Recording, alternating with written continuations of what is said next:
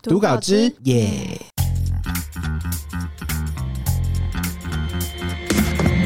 今天第一则呢是日本旅游的禁忌，你知道吗？吃完拉面之后做了一个动作，会让当地的拉面老板把你摆到网上去公审哦。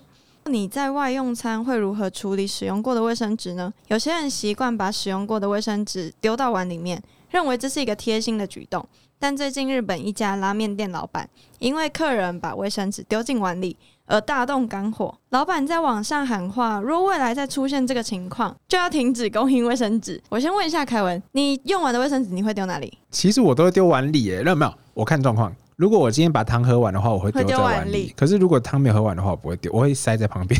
哦，我也是。好，他说，呃，日本一家知名的拉面店啊，透过推特官方账号发文表示，最近呢遇到很多的客人用完餐之后都会直接把卫生纸丢到碗里面。他就说，你是那种会把卫生纸或其他东西扔进碗里的人吗？还是会把卫生纸拿给妻子扔掉？我希望你能停止这种行为。这一家拉面店的老板认为说，装食物的碗是公共的物品，所以客人呢、如果把使用过的卫生纸丢到碗里面是非常不妥当的。希望大家可以不要再这么做了。老板呢也在店内张贴公告说，禁止在碗内扔卫生纸，但发现有很多客人只顾着划手机，根本没注意到公告。老板很下心强调，如果客人再继续把卫生纸丢到碗里面，那店内就不再提供卫生纸了。哎、大家不要划手机。我跟我讲真的，我觉得那种嗯你在吃饭的地方还是什么饭店之类的那种贴在墙壁上的公告一定要看，因为他都已经贴出来给你看了。然后你不要说对，就是对四四周的事情都毫不在乎，因为他们有告知你这件事情。我自己是觉得啦，就拉面店，我不知道为什么拉面店，还是还是最近有很多不同的店，就是开始开新的店的时候，例如说像咖啡厅啊、餐厅啊，或者是特别是那种需要长时间待在店里面的。当然，拉面店它是相对比较少时间，因为大家都会限时嘛，对不对？嗯那我觉得很多店现在都会立一些他们自己比较在意的东西，可是我觉得有些其实对我来说啦，就是那间店它的老板比较龟毛一些。因为像啊我去过一间咖啡厅，然后它就是进东进西，然后你也不能评判它，然后也不能在 Google 上面评论这样子，然后对他就是以前有被评论过，然后他很不爽，所以他就直接把嗯 Google 评论就关关掉。哦，所以从此之后就没有在在 Google 上面就找不到他，我就觉得好啦，没关系，如果你想要这样子的话，但我就觉得没必要。然后我当时去的时候，我想说，如果他都做的很 OK，环境 OK 的话，我也都觉得 OK。但确实环境很漂亮，但是有一个重点是，我觉得因为那是跟猫咪可以互动的。嗯，应该是说，因为那间店是有养一只猫咪的，然后嗯我会觉得说，现在有很多店都是有猫咪嘛，对不对？嗯可是它的地板的环境能够再维护的更好，因为我们今天不是穿鞋子进去，我们是要脱鞋子，一定要脱鞋子才可以进去。那嗯地板又有点脏的话，我其实个人有点排斥，哦，所以我就觉得说，可是有宠物的那种餐厅没有，因为他只有养一只招，他只有养一只家猫，就这样子。哦所以我会觉得，哦，我没有要求说什么地板不能有猫毛啊，不能有什么，只是地板有的是灰尘，哦哦，理对吧、解所以我就。就很像是他们家，然后他们觉得不想打扫，然后不想被评判这样子。我觉得 OK OK，如果你想去的话，就大概这样子。好，来下一则是下一则新闻呢是大家不知道还记不记得，就是 Trap，就是之前 Instagram 它另外推出一个跟 Twitter 对打的一个软体，嗯然后那个时候刚出来的时候，其实我有点社群焦虑，就我会觉得哦，啊怎么又一个新的社群出来了？然后。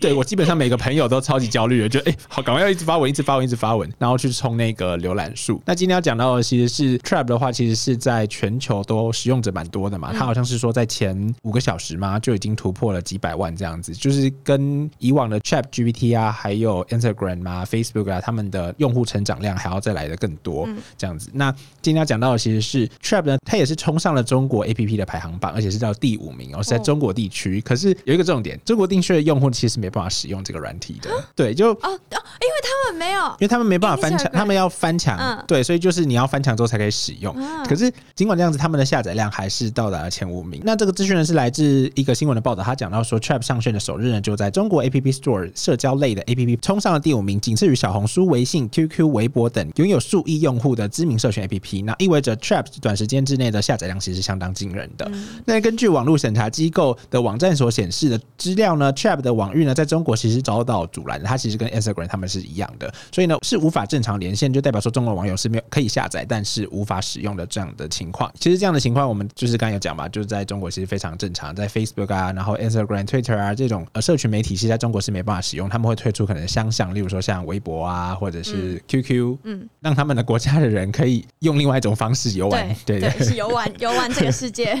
对，那这边有讲到说，如果是你平台其实想要进军中国市场的话，唯一的办法就是要开发合乎当地网络审查机制的一个版本。那例如说微软旗下的商业，他们自己用 LinkedIn，就是那个求职比较常用的吧，那种求职系统网。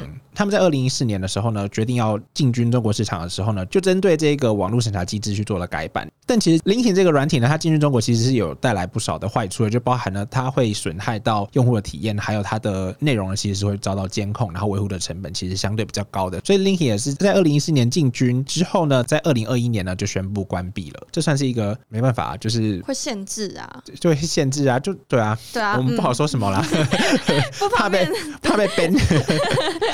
好啦，来下一则新闻。来下一则是餐饮业开到四十 K 仍然缺工，网友指出呢，这个问题就是关键。这个问题呢，就是网友说，其实两头班很浪费时间。什么是两头班？呃，两头班就是呃，你可能早上上一个班，然后你中间有空班。所以你上班时间你不只有八个小时或九个小时待在公司哦，就等于说他中间绑住你，可是他又告诉你说你是自由的。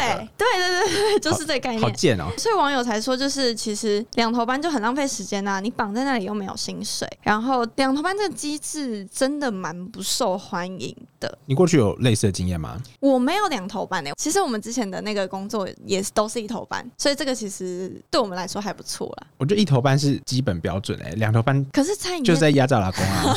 所以全台湾的餐饮业都在压榨老公。没有台湾就是 台湾的经济就之所以会起来，就是因为压榨那么多老公啊。台湾卖的是基本服务，所以台湾要那么便利。你看，想我们出去国外就很麻烦。那台湾要那么便利的话，就是压榨老公，是只能这么压，只能这么做。你要你要想嘛，如果你要交班的话，例如说像一天十二个小时，然后四个小时就是 PT 是四个小时，四个小时，四个小时，你要交班又是一个问题，然后前后又有差距，那就很不方便啊。对。是，所以就只能请一个人请十二个小时这样子，然后中间再请个 PT 来顾。然后有网友说，就是就是已经身处在餐饮业的网友亲自分享说，自己在餐厅工作，但很讨厌两头班，就是等于下午休息的时间哪里都去不了。好像一整天都绑在店里面，然后回到家没有多久又要去上班的感觉。而且餐饮业有一个就是你假日就是不能休，就不太能够休息，所以他就觉得说失去了人生的乐趣跟友谊。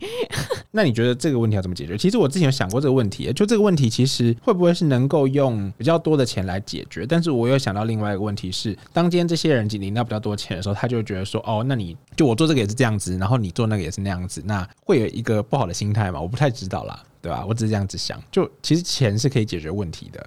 是是，钱钱是可以解决问题的，有可能是要看个人心态。我觉得，我觉得现在很多的很多的状况都是你工作很多，但是你钱拿的很少。嗯，对，就是你你拿的，就是那个 CP 值就不高。可是那如果今天那个 CP 值来到一个平衡点的时候，嗯。大家可能心里会比较舒服一点。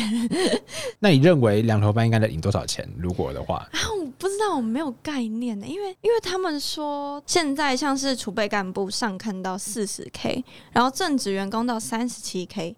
计时的时薪就是 PT 的薪水到一七五到两百，然后月休八到十二天，另外有绩效三节生日礼金，但是还是找不到人来。我觉得是会不是因为大家都怕累啊？有可能，有可能，因为餐饮业有些是真的蛮累的，我觉得有可能。再讲下去，我们的政治色彩就要跑出来了，那个整个整个节目颜色都变了。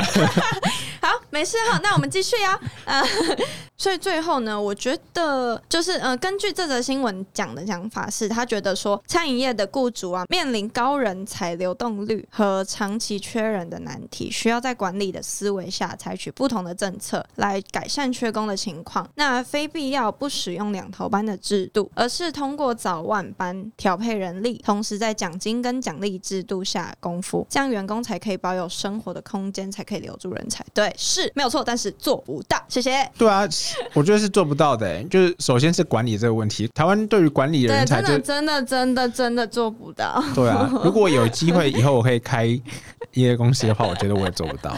就是我应该也会稍微压榨到我老公，我可能会稍微注意一点，可能让他们 free 一点。可是在这个 free 跟不 free 的这个区间，如果你让他太 free，好像就会整个公司就遭僵了。对，除非你今天是可能比较大，就是已经大家是很自律的那种公司。可是你要。找到这种人的话，你相对钱也要更多，因为你要想他对他能力那么高，然后你就只花这点钱，你要请到他的自律，我觉得有点困难呢、对吧、如果今天给我一个月可能十万的话，我相信我你应该也是蛮自律的。没有，我觉得很难呢、就是那那是一种，就就是工作啊，就是有时候好了，我们刚才讲的问题是钱，对不对？嗯可是有时候也是工作的那个 SOP，如果那 SOP 我就是做的很不顺啊，就整个公司的流程就是做的很不顺。如果他给你十万，然后叫你一天做三天的工，你要吗？不要、啊，做不了啊就是，就是没有，你你要有没办法，这是不可能的任务。对啊，你你就是如果如果你今天薪水 OK，那你工作也 OK 的话，那我觉得大家应该都很快乐吧？